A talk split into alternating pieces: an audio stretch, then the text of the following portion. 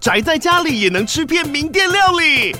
最懂吃的美食平台宅点心满周岁喽！二月二十六号至三月三十一号，周年庆消费满千折五十元，满两千折两百元，限量五十组超值组合包，原价二四九九元，特价二四零零元，搭配专区优惠再折两百元。鱼子烧麦、老爷叉烧、鲜肉汤包、墨西哥起司煎饼，揪朋友来家宅着吃更好吃。马上点击链接探访宅点心。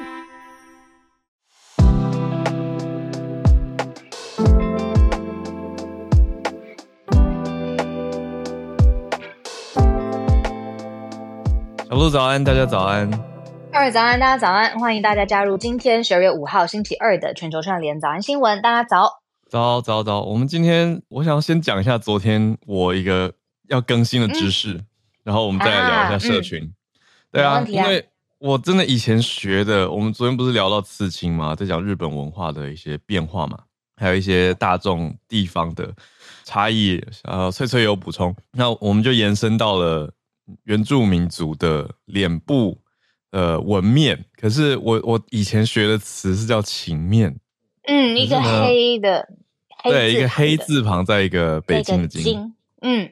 对，可是我后来才知道，这几年原来有一些变化，我用错词了。就是呢，情这个情面在古代啊，原来用中文这个词的时候，它是一种刑罚，是在脸上刻字，代表说这个人是贼啊，或者是对是不好的。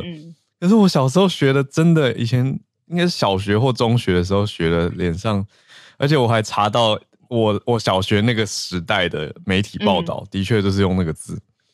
就是我们教科书写错了，哎、呃，可能是这样子哦。那或者是反正以前也没那么讲究，嗯、就不知道这件事情。可是近年的研究啊，学者都开始在厘清这件事情，所以现在都讲文面了。所以我赶快跟大家更正一下。哦、我们又有一个听友长知识，对啊，嗯、我们又有一个听友赶快传讯息来提醒。对，哦，长知识。对啊，而且不是只有我 讲错而已，我不知道拉别人下水。可是几年前我发现有政政治人物也公开发言的时候被呃举证，应该说被纠正了。嗯、所以我觉得哦，这已经不是第一次在公开场合发生了，所以还是要再多多注意一下。可是如果是连小时候呃学习，连教科书书本上面，你知道第一次接触它的时候，嗯，都。那个原来的书本都写错了，那其实也不可以怪后面使用的人，嗯、就是只是能说我、哦、现在知道补充知识了，然后再把它调整回来。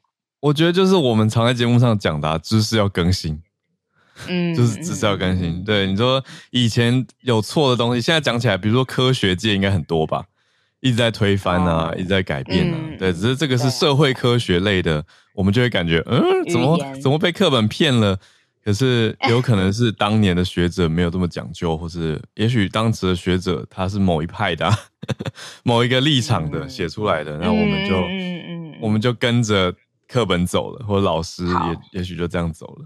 对，那那新更新的那个纹啊，纹面就是纹身的纹，就密字旁的那个是吗？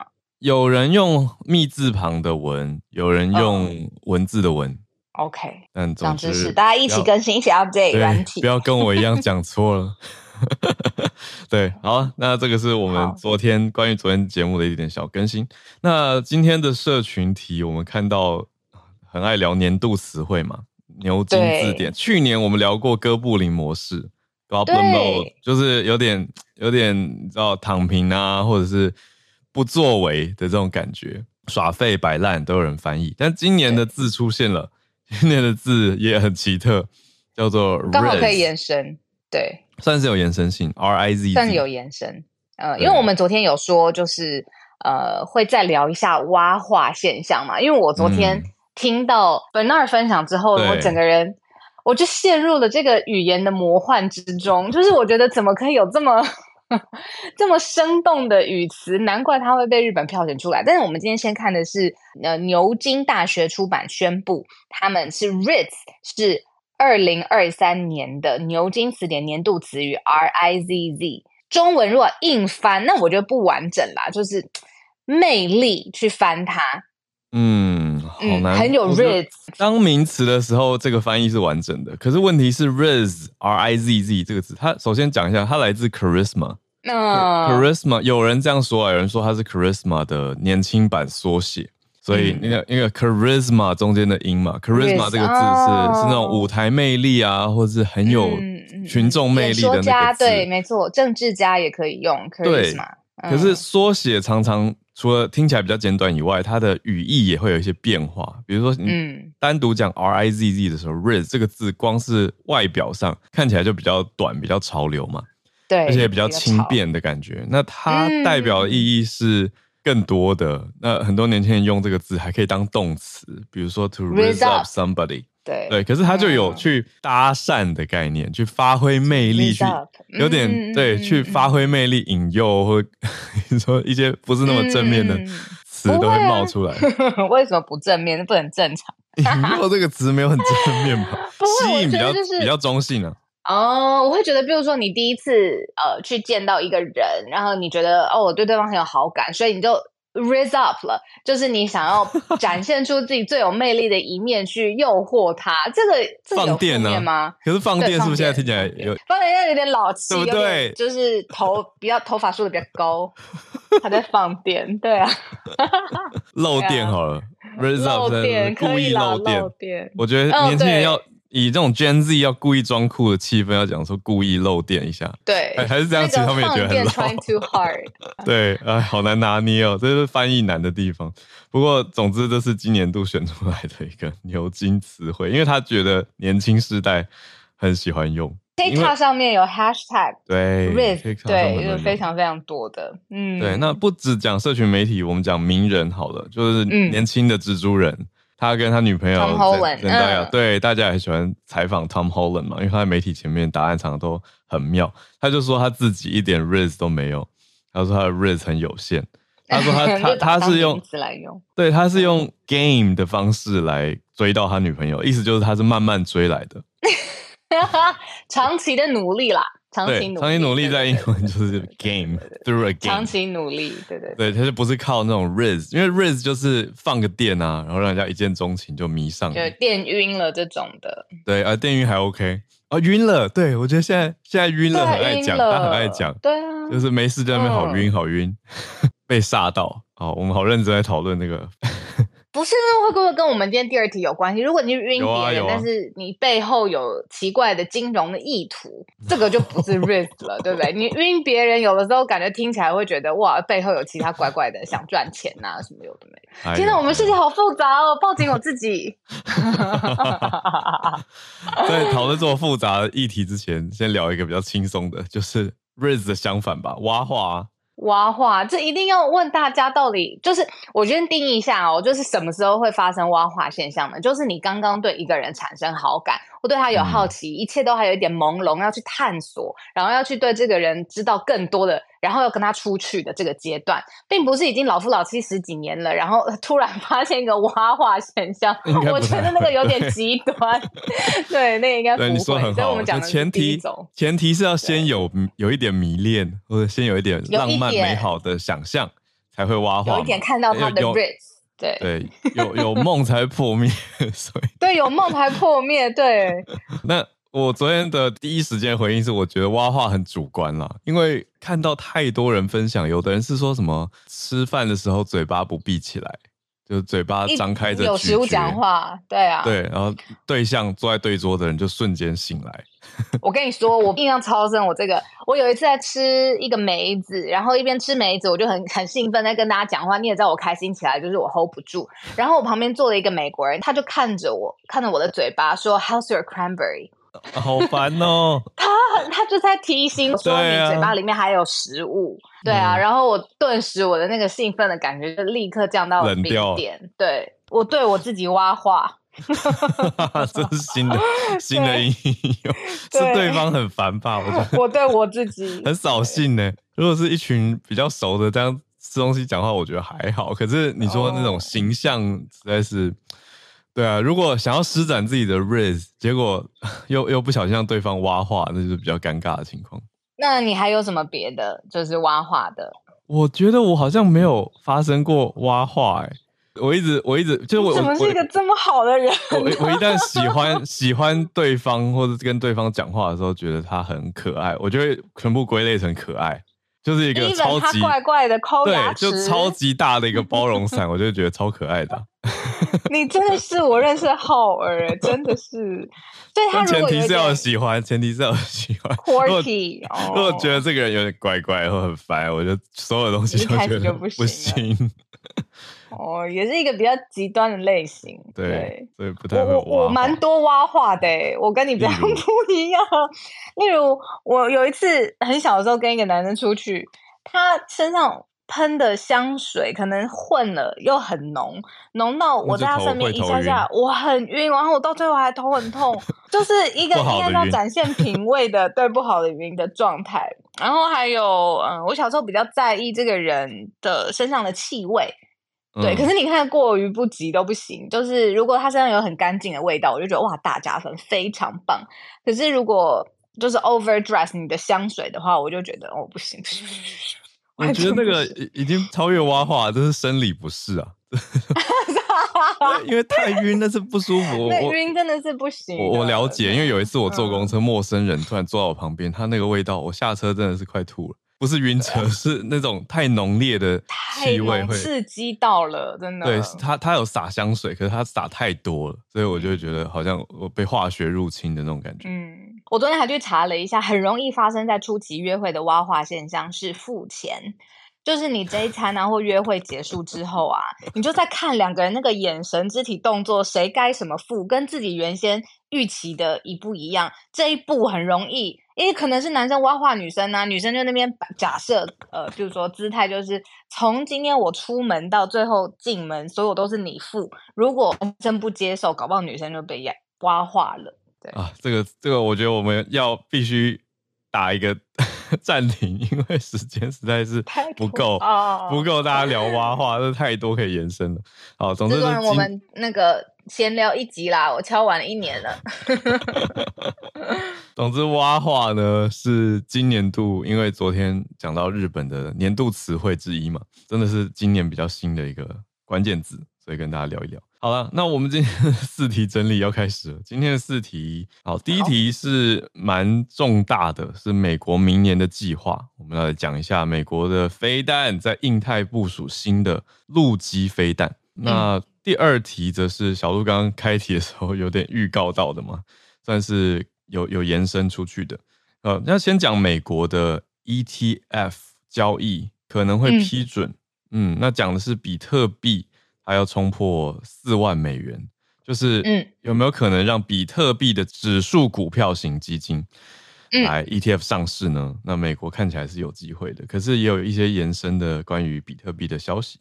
那第三题则是 Spotify 传出缩编，这也不是第一次了，现在是再一次的缩编。那员工百分之十七被离职或者就是裁员了。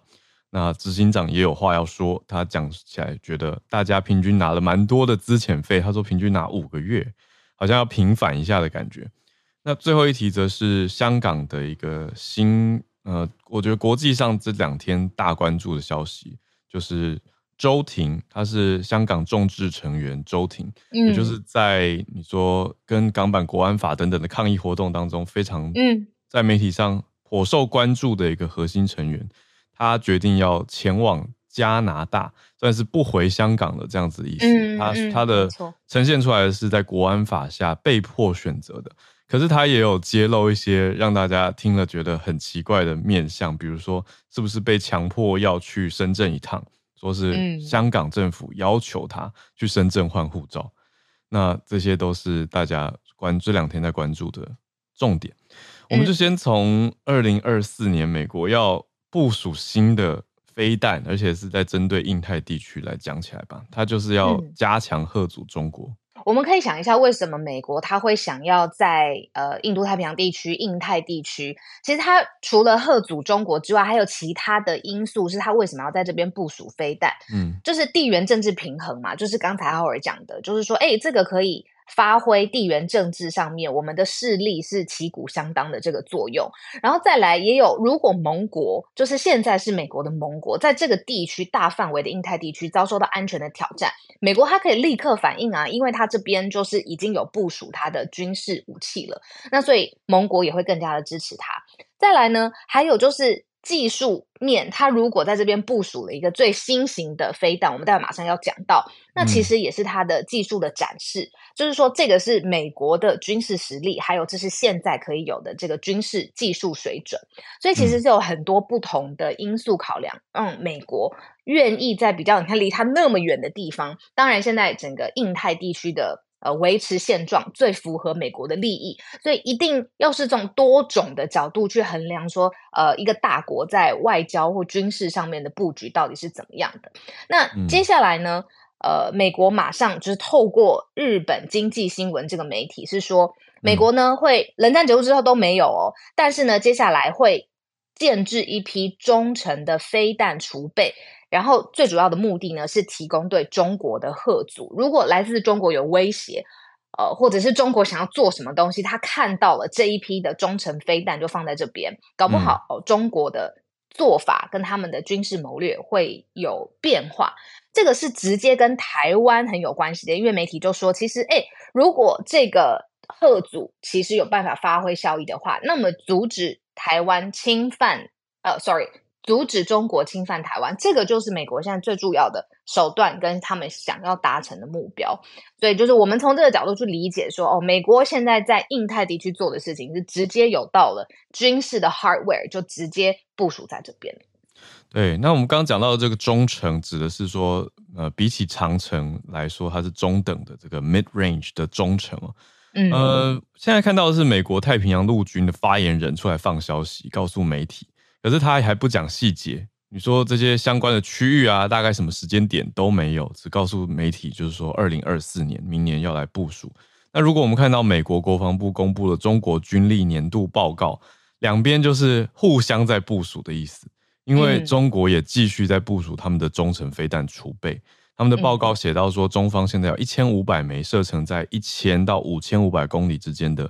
飞弹，飞弹，对，嗯、那这次菲利普斯就是这位发言人，他跟媒体讲的考虑中的选项，就大概是落在五百到两千七百公里之间，所以其实射程还是比中国在部署的再少一些些，平均少一些些，可是都属于中程的范围。嗯，对，对，有的时候看军事上面的部署，其实也跟复杂的地缘政治跟这个大国它最终要想要维持的利益。是很有关系的，就不只是哇，这个军事的呃武器的规格是什么，它的地点，它为什么要在这个时间设置，嗯、其实都是整个外交大环境跟军事大国他们可能会想的呃重要因素。对，不过我们刚刚讲到说，呃，地方还没公布嘛，也很可能是正在密秘密协调或者台面下协调当中，因为要选一个地方并不容易。你说选到哪里？嗯、日本、菲律宾现在都不接受美国新的军力部署。他们担心会被变成中国的直接目标嘛？嗯，对，所以看起来不会是这两个地方。那其他地方有可能的呢？可能是关岛吧，但是现在都还没有公布。嗯，这个是我们比较少触及的军事部署的新闻啊，跟大家分享第一题。第二题是跟呃金融市场有关系的，就是我们每次在想这种 cryptocurrency 到底有没有一个中央的法规制度，或者有没有一个比较透明的，然后大家可以直接监管到的成熟的金融市场。然后也可以来做交易，而不是各自你看这个上去交易平台，然后另外一个马上用中箭落马，实在是觉得大家这个很灰嘛。那我们每次在讲成熟的金融市场的时候，最常讲的就是 ETF 一篮子的基金，里面它可能会有很多不同的标的，它就包给你，那整包去看它的绩效，然后它可以带给你的报酬率。那现在比特币它现在已经涨破四万美元喽，非常有可能就是直接进入一种。呃，ETF 的产品模式就是比特币指数股票型的基金，它有可能上市了。那这个 ETF 是正式有证，然后有金融单位，它发 ETF 都必须要透过银行，就是然后还有透过监管单位特别发对执照许可，你才可以发这样子的 ETF。嗯。也就是说呢，接下来会有一个合法合规的管道。然后让大家也可以去享受吗？这个字我不知道对不对，就是整个 cryptocurrency 呃的的上扬的这个幅度变成你资产配置的一环。嗯，现在美国的证券管理委员会 SEC 是正在重审这个申请。那现在来申请的公司是叫做是一家加密货币资产管理公司，嗯、对，方舟是其中一个申请方，另外还有呃 Grayscale 灰度。呃，也在申请。嗯、另外还有资产管理公司比较有名的 BlackRock 贝莱德，嗯这个、非常有名。呃，啊、也在申请。那美国的证管会他们是说，最晚会在一月十号之前就对方舟投资的这个申请来做出第一个首度决定，所以时间也很快了，有可能在明年初就会知道有没有一个比特币 ETF 可以在美国，至少在美国可以买。嗯嗯嗯，讲到 BlackRock，真的是呃全世界最指标型的金融机构。就是我们每次在想说，全世界最有影响力的大公司会是微软吗？会是 Microsoft？哎，就是或 Apple 吗？或者是什么 Google？其实真的不是，也是他们背后。对他们持股最多的基金公司，那这就是金融上面的现实嘛。那 BlackRock 就是它全世界最大的公司也好，石油也好，这些最厉害在 drive 全 BlackRock 都有插旗，所以它算是你知道大金鱼类型的，嗯，呃，金融机构。那它现在也要去向 SEC 去申请嘛，对啊，插旗到比特币了，对。那我们要延伸一下低罗吗？我们继续往下好了，对啊，继续往下。嗯，那我们就先来第三题了。第三题是 Spotify。Spotify 现在传出再次的缩编哦，百分之十七的员工被裁掉。呃，平均领消息传出来的确是平均收到五个月左右的遣散费，好像还不错。我不知道，我没有概念，是不是让你至少有很多的时间可以下一步的盘算？对，执行长的概念是说。在今年一月的时候已经裁员过了，然后六月的时候又裁员过，这等于是今年第三波年底的时候的裁员，而且又是美，你说欧美放大假之前，哦，对，对啊，对 Spotify 来说，这的确是啊，一年缩减那么多次，是不是疫情后大家收听的一些情况也发生变化呢？这个会让外界难免会有这些猜测。不过媒体报道都比较着重在执行长他的说法跟考量。嗯他就说，因为经济成长放缓，所以资本变得昂贵，他是这样子的考量跟说法，所以才要把这些员工给辞去。其实这不是早安新闻第一次报道 Spotify 他们缩水了，就是还有呃之前的原因是最几个中国叫头部节目，就是 Spotify 他们最想要打造的黄金的 Podcast，包括了 Barack Obama 跟 Michelle。然后还包括了一些最厉害的脱口秀的主持人，是重金去打造他们的节目啊、团队啊、上来来来上的来宾等等。但是他直接能够变现收益的模式转不过来，嗯，所以这个是我们之前早安新闻就已经有报道的。那现在就是第二波，那这一次又有更新的裁员潮，嗯，对。那 Spotify 变小之后，他们接下来方向是什么呢？啊，对外讲是说要小，但是更强大、更有效率。更关键的去往前走。那我不知道，我们蛮多听友应该是 Spotify 的用户，大家会有感觉吗？有感受啊？可能对于一般日常感受不会很明显吧。可是像小鹿刚讲的那几个，是他们花大资源去做的节目，可能对我们的市场，大家好像也还好。就是比如说 Spotify 之前就花很多钱签那个 Joe Rogan 啊，他是美国很大的 Podcaster，然后对啊。而在台湾，对啊，就是他对于美国以外的市场那么大，对，嗯嗯，可是美国以当然在美国是很大的一个收听量，可是他走出国际以后，是不是有点像是我们之前讨论过，Netflix 也一直要想办法有一种广泛化或在地化，像 Netflix 跟韩国合作就是一个，对，它是一个大家普遍视为蛮成功的棋嘛，对，可是哎，声音类的媒体有办法做到吗？声音类的串流科技，他们可能也要找更好的出路。好，嗯、那我们今天的最后一题是来到香港。嗯、呃，周婷她现在好。公开表示说她应该会留在加拿大了，那就被大家说是流亡加拿大的意思，嗯、因为他就不会再回到，因为他他的概念就是他本来是受刑罚的，那现在是对弃保，一方面是对啦，就是你说不不继续在香港抵抗政府。可是二方面是他也等于把他这个刑罚给抛掉了，所以弃保潜逃的意思嘛。那他就说了，大概一辈子不会回去了。嗯，我因为这一题啊，我特别去准备了，就是几个我们常常在看到香港政治新闻的时候会看到的几个词，比如说什么是建制派，什么是泛民派，什么是我们今天讲到这一则新闻的众志成员。嗯、其实呢，就是跟中国的关系的一个尺度上面的变化。像最多的人、嗯、，sorry，建制派指的就是支持中国，对他们来说是中央政府，然后支持香港特别行政政府，就是维持现状啦。但是其实是倾向中国这一块。那通常建制派的成员都会跟中国共产党的官员然后关系很好。但他们的对立面呢，就是反建制派。我们通常会说有泛民派，然后很多不同的分支。他们更在意的事情是香港要独立啊，要有更多的民主空间，然后要有言论的自由。嗯、那今天我们讲的这个呢，就是众志成，就是众志。然后里面的一个成员就是我们今天的新闻主角周婷，他也是一个香港的政治组织，然后很新很新，一六年才诞生的，嗯，那就是希望大家要扩大的参与香港的社会运动，大家要积极努力投入去改革香港，让香港可以更加的民主、人权哦，各式各样的自由空间到越来越多。那想当然尔，他在反送中条例还有整个反送中的运动的时候，这个就是非常积极的加入的一派，这样子。对，所谓泛民就是泛民主派嘛。嗯，没错。所以，所以众志也算在泛民的行列当中。那周婷还有一些称号，被人家说是学民。女神，因为讲的是学生运动、学生民主派的女神，嗯、就学民女神，那个学运女神啊，等等这些，你说媒体上的封号也好，网络上的封号也罢，她中学时代就加入学民的思潮了，所以就开始走社运跟民运。那这是她的一点背景。嗯、那现在就是你看，积极加入之后，嗯、当然国安法就要严惩这些嗯组织投资，可以这么说吧，组织的领导。啊、所以他现在是被迫，必须他选择去加拿大。但是这也是被迫流亡嘛，对啊，嗯，只是他去了加拿大，因为他再回来，他就必须要接受国安法的制裁。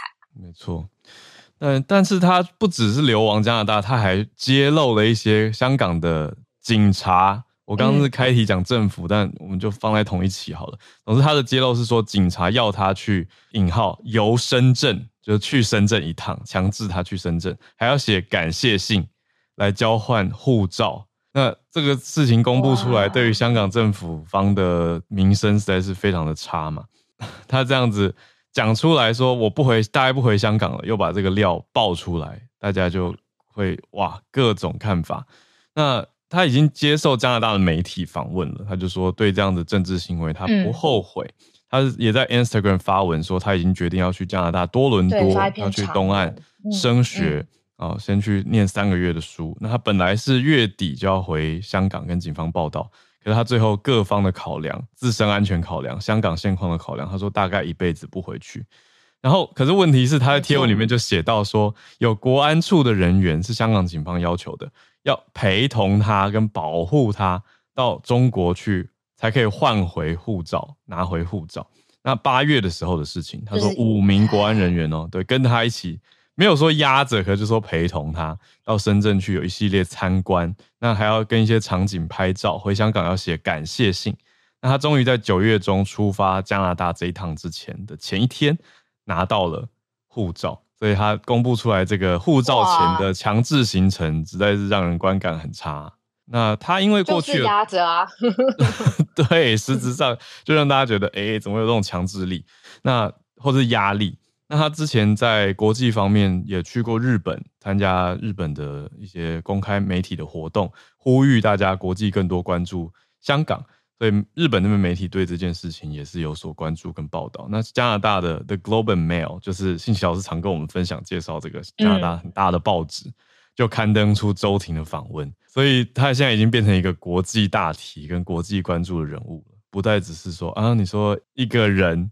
这样子的事情，而是牵扯到香港的许多现况被凸显出来，国际上面都在放大关注跟注意。嗯，我刚刚看到他这是在二十六岁的最后的尾端才写下这几篇在 Instagram 上面的长文。那他就是整个反送中抗议啊行动当中，就是头号冲锋陷阵，然后站在前线的人嘛。那也觉得哇，他还这么这么年轻，然后就经历了一来是香港历史上面这么大的动荡，再来是他的人生也经历了这么突然的转变吧。他可能是。二十几岁刚出头，在规划自己求学行程的时候，没有想到这些事。但是历史就是发生在这一个人身上，然后这么年轻的人身上。他说，他就算离开了监狱之后，他心中的恐惧跟不安还是没有改变呐。他在狱中就觉得他可能一一辈子都离不开了，很害怕。然后他虽然在里面十个月的时间，他说现在看起来相当的短，但是特别的事情是他离开监狱之后，他心中的恐惧感并没有减轻。嗯，对啊，我觉得这个也是心理上面去考量，说他还要不要回来，很重大的因素吧。嗯，香港警方在这波事件之后，也有发公开的声明，说除非逃犯自首，不然会一辈子追捕他。哇，就是，但是却没有说明为什么有 他提到的那段由深圳这件事情，还有感谢信这些事情，警方是没有回复这个面向的，只讲说。嗯你知道要维护自己警方的公信力或者是权威性，可是却没有说明那个让大家觉得很疑惑的的部分。好，这是我们今天的四题新闻的盘点。那我们就欢迎全球串联的听友们，大家如果有想要分享的议题啊、关注的消息，或者是要跟我们聊聊你对蛙化现象的深入了解，好，就去看看大家有没有什么想要分享的议题。对，我们今天的四个题目，刚刚讲了很多嘛，那。等一下时间，我想刚好也可以。我刚刚小鹿在询问的那个 C 罗，也可以补充给大家。他也算是跟加密货币有所关联的。好，看到零。然后今天翠翠刚好有、嗯、呃，在我们的聊天室当中，因为今天翠翠她没有办法上来分享，但是她在聊天室当中分享了一个小知识，然后就有人跟翠翠告白了，说翠翠的选题都很喜欢。大家待会如果有空的话，也可以划来看一下。小知识，好。哦哦哦，好，翠翠补充的蛙化现象是二零零四年的日本心理学会的一个论文，那个题目叫做“女大生在恋爱过程中的挖化现象”啊，所以这个词哦蛮久了，只是今年大家突然又把它翻出来大聊特聊，是这样的感觉吧？二十年前，十九年前就有一篇论文在讲挖化现象。好，那我们来连线吧。我看到今天一阵子没有上来跟我们分享消息的听友。林氏，林氏在关注的是 WRC twenty three 在杜拜召开，跟大家介绍一下。林氏早安，早早小鹿早，呃，是这样的，就是呃，其实我知道大家很关心，就是最近是 COP twenty eight 在这个杜拜举行。那其实同一个时间，我们还有另外一场很重要的国际会议，我们称之为 WRC twenty three 在杜拜，其实就在它附近。同时举行。那呃，WRC 是什么呢？首先要先解释一下，就是说，呃，联合国旗下它其实有很多个不同的专门机构，像我们很常听到像 WHO 这样子的单位。那呃，它也有一个单位叫做呃 ITU，它叫做国际电信联盟，它是负责管理数位相关、通讯相关的一些呃国国国际政策的或一些国际规范的制定。那呃，它下面有一个无线电通讯部门，这个。Radio Communication Sector，它的这个部门，它每四年会召开这样子的一个就是国际大会，它其实有一点像是我们之前一直在 follow 的这种 WHA 或者是一些其他呃联合国旗下相关的会议。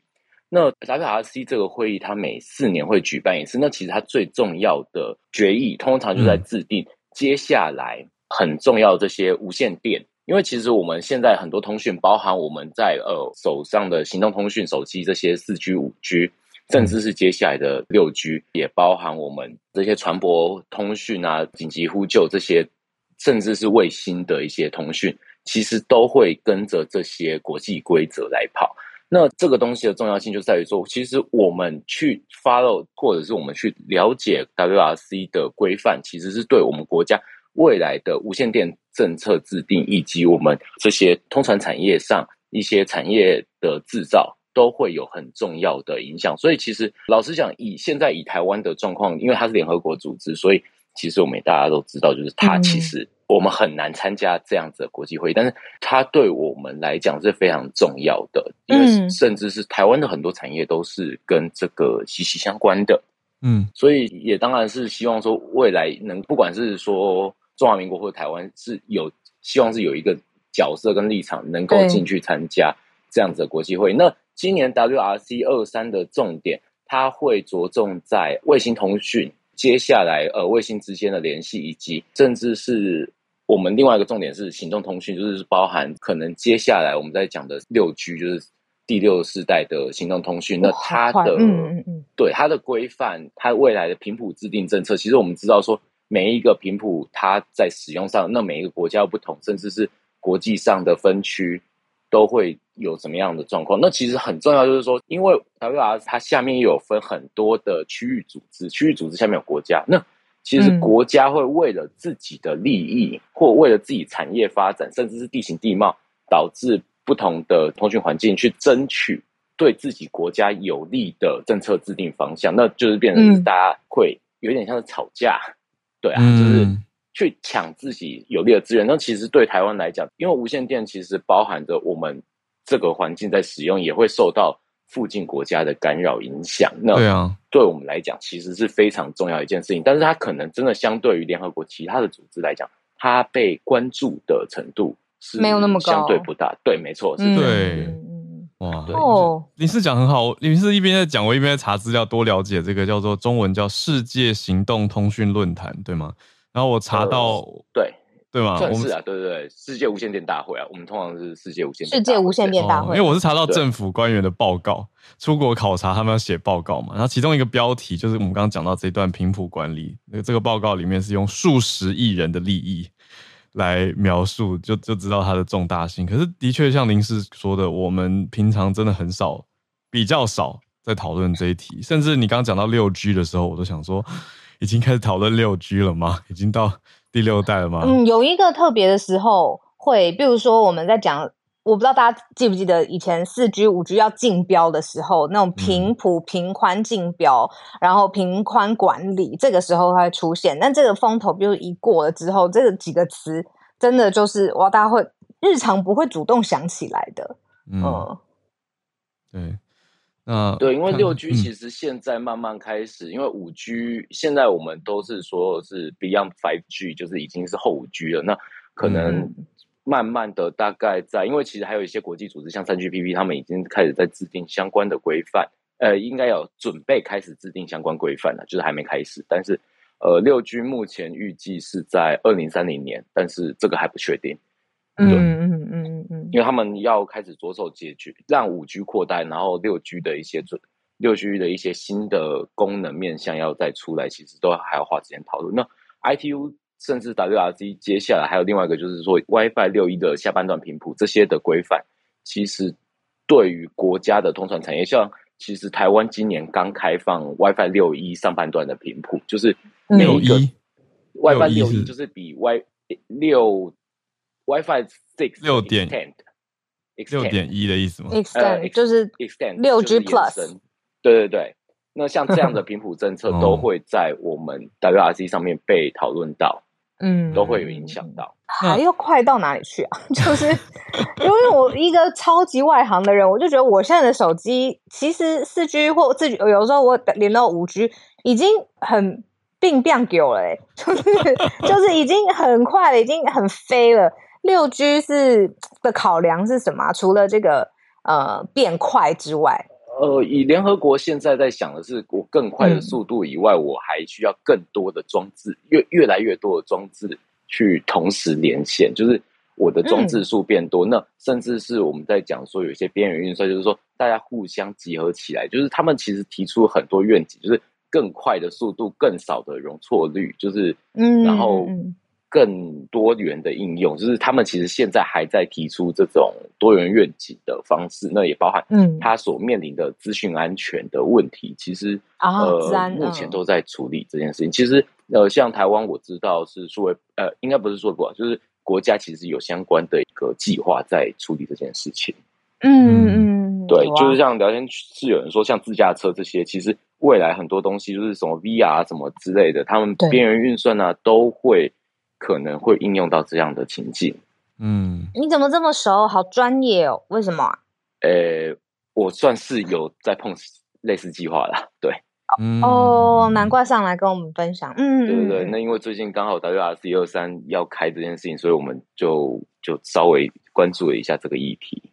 谢谢你，哦、我觉得对我来说是开启一个重要议题的新新关注，没有错。因为可是你说对一般非从业人员是可以看啦，可以可以去追一些相关的关键词跟报道，可是好像也比较难去深度理解嘛，因为它有牵涉到一些我觉得资通讯相。相关的专业知识，对啊，对什么数据的速率这种碰到，不太会碰到，但是其实它会跟我们生活中，甚至是包含我们之前的行动通讯。然后，如果大家有印象中，四 G 年代，我们其实台湾的政策算是有点赌错边，就是在当年 LTE 跟 WiFi 这两边的博弈之间选错了边。像这些，其实或多或少在通传产业，不管是三 GPP 还是呃。WRC 这样会议上都会有影响，嗯嗯，理解。所以台湾是有一些参与的嘛？可以这样说吗？在 WRC 方面，因为虽然刚刚讲到说它是联合国，台湾其实没有身份，没有身份参与。对啊，以官方立场来讲，我们没有办法参与，因为它就跟我们每一次在 WHA 外面争取一样，其实我们并没有一个角色去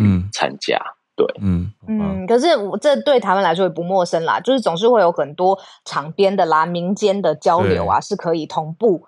呃，发生的这样子，我刚刚同步查了一个资料，六 G 有一个最大的特色就是它的延迟最低，最低就是超低，史上最低。这会对什么有影响呢？就是医疗产业，如果以后比如说远端或者是非常精细的东西去开刀，它的这个低延迟、超低延迟，其实会对医疗产业呃的作业有一个很大的帮助。然后再来，就像是刚才林氏跟我们讲的，就是它可以多装置。对于一般用户来说，他可以同时打电话、看 video，然后呃，工作会议全部都可以同时在一个装置当中完成，嗯、就是不用切换来很多很多荧幕，是可以同时发生的这样子。因为其实现在我觉得比以六 G 来讲，它的官网还没有那么快，是因为五 G 到现在很多落地或很多使用，甚至它最大的问题耗电这件事情，嗯、其实也是六 G 希望能够。去处理的。那以台湾来讲，我们五 G 专网政策到现在其实还没有真正实行的落地。那大家还在抢这个计划、分这个饼的时候，其实说真的，六 G 是一个为产业准备，但是对于一般民众真的是比较没有感觉的一件事情。对，这是这是很现实的。嗯、那预计是在二零三零年，就是如果可以去查，其实 WRC 今年已经有对。呃，六 G 的愿景其实是有先写出来一些东西啊，不是不是啊，就是国际那个组织本身。嗯、对，嗯嗯嗯。聊天室有有朋友这一直问说哪只股票可以买？我跟你说，这个不是一个 那个歪掉的问题，因为的确已经有在讨论六 G 概念股、卫星概念股，就是六 G 是一个全球科技的一个新的必争之地嘛，那它跟卫星可能也会连线在一起。然后，所以其实股票市场上面已经有在讲说这个概念股一群是什么了，所以不是一个歪楼的问题。啊，这是打算长期持有啊，很长期持有。对，因为六 G 其实他们开始把卫星，应该说 B 五 G Beyond Five G 就已经把卫星这件事情纳进来考量，就是说我有一些东西有点像是我们现在在讲那个 Starlink 这样子的一个连线方式，嗯，可以去更遍及到偏乡地区，甚至还有所谓的高空作业平台，就有点像是高空气球或。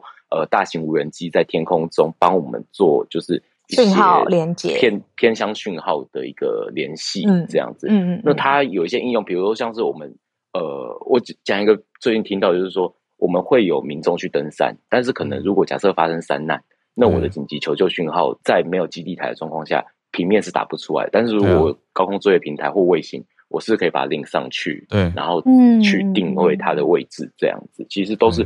未来有可能可以研究的，对哦。林氏的意思是，这是一个可能的情况，就不一定要仰赖你说国外的大民间公司，像 Starlink，有可能会变成基础建设的一部分。哦，对，因为这个其实涉及到国家的数位韧性，因为其实、嗯、呃，不管是乌俄战争还是以哈这个冲突，我们都可以看到 Starlink 在这边扮演不一样的角色。嗯，国家的网络韧性其实也是我们自己很在意一环，尤其是我们在高风险地区。我们自己要怎么样建立我们自己？嗯、假设如果真的被攻过来，那有没有其他的方式能够去确保我们之间通讯的畅通，畅通很重要。嗯嗯嗯，对，这样切题就越来越有感了。因为最近我也参加一些会议，在讲数位民主，还有数位人权。乍听好像说哈，那是什么？可是实际上你摊开来的话，就在讲说，在数位的世界，大家是不是平权的？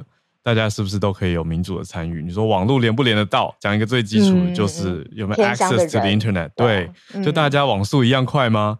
还是那个网速的落差？其实都是这些相关领域的人在衡量跟观看的议题重点。嗯，然后这是一呃一般的状况嘛。刚才讲的数位韧性，就是如果碰到非常极端的状况，比如说大规模的骇客入侵，对于公司来说也要讨论它的韧性。然后，对于国家来说，大规模的军事攻击的时候，它恢复的能力、恢复正常的能力到底是多快？嗯、然后需要多少成本？这个哇，六 G，你看表弟好可爱哦！哎，我有点忘记，我们换四 G 到五 G 的时候要加钱吗？就是或者没有没有公开的要我们加钱，可是实际上就是资费变贵了，会吗？哦，所以六 G 也可以同理可证，是不是？就是假设有一天我成本成本增加，您是怎么看？对，会我觉得加钱是一定会有啦，但是 其实我觉得五 G 现在其实大家第一个是说，呃，像台湾习惯是吃到饱，那它现在也会比较有限流限速的状况，这是一个以台湾的生态常见的问题。然后另外一个是说它的耗能，就是现在五 G 的真的比较容易让手机发烫，这也是六 G。未来希望能够改善在晶片上的问题，就是想要去解决的事情之一。那、嗯、我们其实，如果大家以前应该读过那个马斯洛的那个需求理论，就是最基本到自我实现、嗯、金字塔。我们现在对，对我们都说 WiFi 现在是已经放在最低层，跟食物就是生命所需一样的重要的东西。对啊，跟性爱啊、食物啊是一样的东西。嗯，网络人权。上网变成人权的一部分，对啊，的确有很多这个说法，说它是 basic human right，嗯，是基础人权。对，我觉得就是一个参与吧，因为你说当全球都在数位化的时候，不是说强迫每个人一定要上网，而是让大家都有这个选项，不能是有一些地方没有这个选项，那就会自然的被摒除在你说资讯的告知或布达之外，那就很像是化外之地、边缘化的感觉。嗯，阳光、空气、水，然后 WiFi。新的人生的就是生命的需要的组合。我刚想了一下，我为什么会脱口而出？这为什么跟性爱一样重要？我想出来了，就因为我之前看了一个报告，去调查现在的年轻人，就是你可以以什么换什么，大家就是宁可要放弃。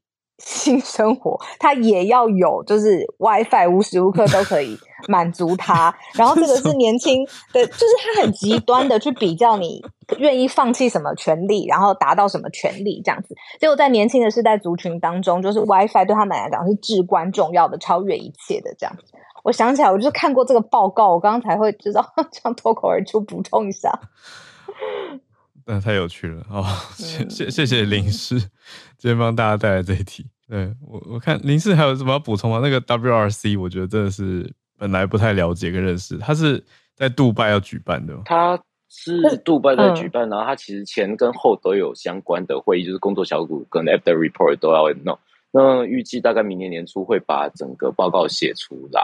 那其实 WRC 是四年一次，所以往前一次就是 WRC 十九，那个时候就是针对。五 G 的频谱做出的决策，那这一次 WRC 二三也会再把一些议题看是不是要推到 WRC，接下来下一次是二期，嗯，那其实每一次都会有各个不同国家组织往下，它有分成六个区域组织，那这六个区域组织其实都会提出自己的想法，就像。台湾，我们亚洲这边东亚是属于 APT，那主导的应该就是日本跟韩国这两个地方，嗯，那他们就会针对自己国内的政策需求、产业，甚至是说，其实呃，有些时候无线电频谱的状况是说，我可能发现说我原本用了这段频谱，然后结果，哎，国际政策把这段拿来当什么用，变成是我要把原本这段频谱的东西。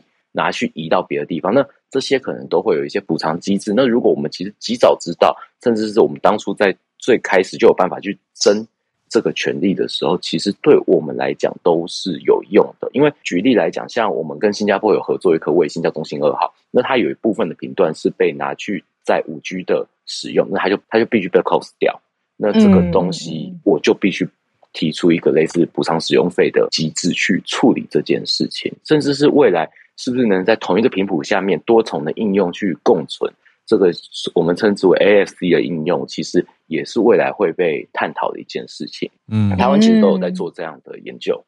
对，对我是很粗浅的知道台湾的 ICT 蛮强的。嗯、然后你要说我们强在哪里，我是呃讲不出来，那就要问林氏。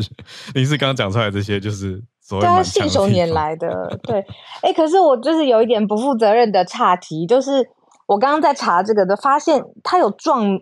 撞名哎，因为世界上面很有名的拉力锦标赛也叫 WRC。对，我有查到。对啊，这个是可能因为可能在不同的垂直领域讨论的时候不会混淆，但是对于一般第一次接触这个的时候，世界拉力锦标赛也很有名，就 World 呃 Rally Competition，是不是？那个是赛车 Championship，对啊，很很有名的赛车赛。如果进去，你绝对不会找找到这个会议。大部分找到都是世界拉力锦标赛，你除非你在后面再加 ITU 之类的。对，要打 ITU。嗯嗯嗯。刚刚林氏讲的这个组织，我才哦 查到了。那个那个 R 是 Radio Radio Communications，那 World Radio Communication，所以 Conference 嘛，所以 WRC。谢谢林氏带来这个完整的介绍，我们的追问也都有问有答，谢谢你，谢谢，增加很多知识。那今天最后的时间，我觉得还是可以讲一下我们刚刚有略略提到的 C 罗，对，嗯嗯，因为他又牵涉到我们之前讲过这家币安的呃赵长鹏的公司。的公司，呃，葡萄牙足球巨星嘛，C 罗他罗纳度。他曾经帮呃就是这家公司币安宣传他们的 NFT 的 NFT，嗯，结果在美国有一群人集体诉讼要告他。就是你上次看到那个字 class action，class action 集体诉讼，对 class action，就上次问 Charlotte 的那个字，对，嗯嗯，就像一个班一样，整班要一起告他。那这群人呢，这个这个班很狠哦，要他赔至少十亿美元，十亿换算的新台币就是三百一十四亿左右。那他是在佛罗里达州的南区联邦地区法院地状的，那就是不久前的事情，上个礼拜十一月二十七号。来控告他，就说他帮币安这样子促销是一种欺骗，是违法的，是是我们刚刚延伸的嘛？让让很多人晕了，然后就就把钱投进去了。那那 NFT 我们有一阵子没讲了，我记得去年跟前年讲的很热啊。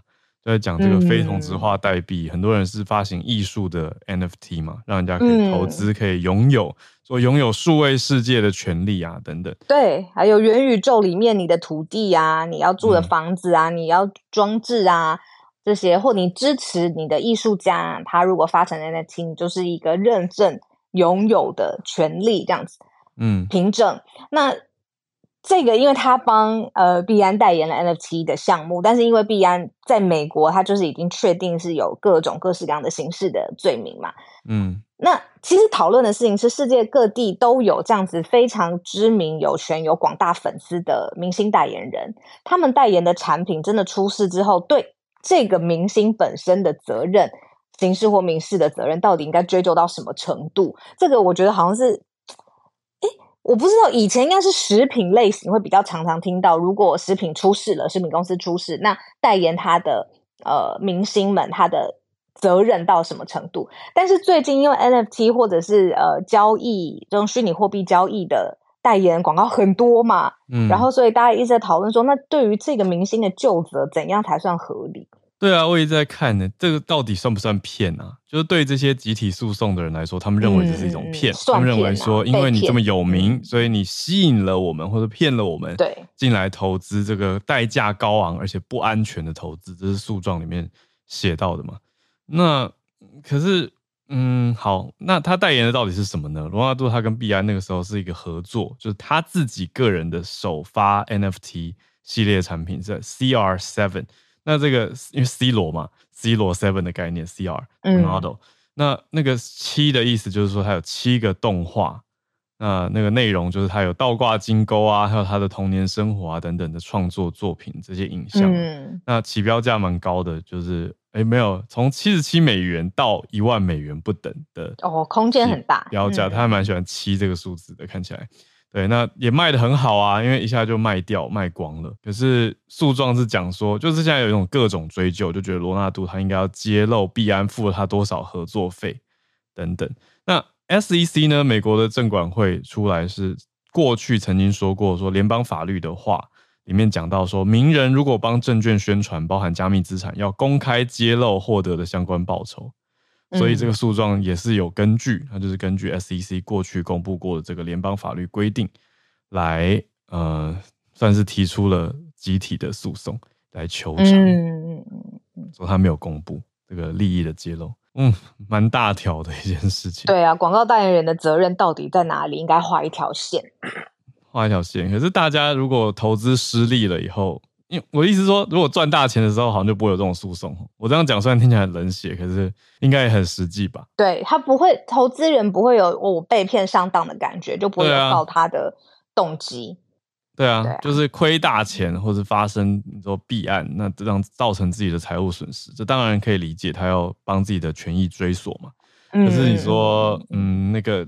牵涉到代言人他的责任，而不是去找这个中介公司，不是中介公司，交易所或是发行的平台，嗯嗯、这就是我觉得美国的法律系统必须要头痛来给一个合理的判决的事情。好，就是我们今天的补充串联。再加上零式的串联，嗯、今天比较特别的篇幅比重，也还是希望大家喜欢。那我们明天礼拜三早上八点一样准时跟大家连线，也有 SMC 早新早科学。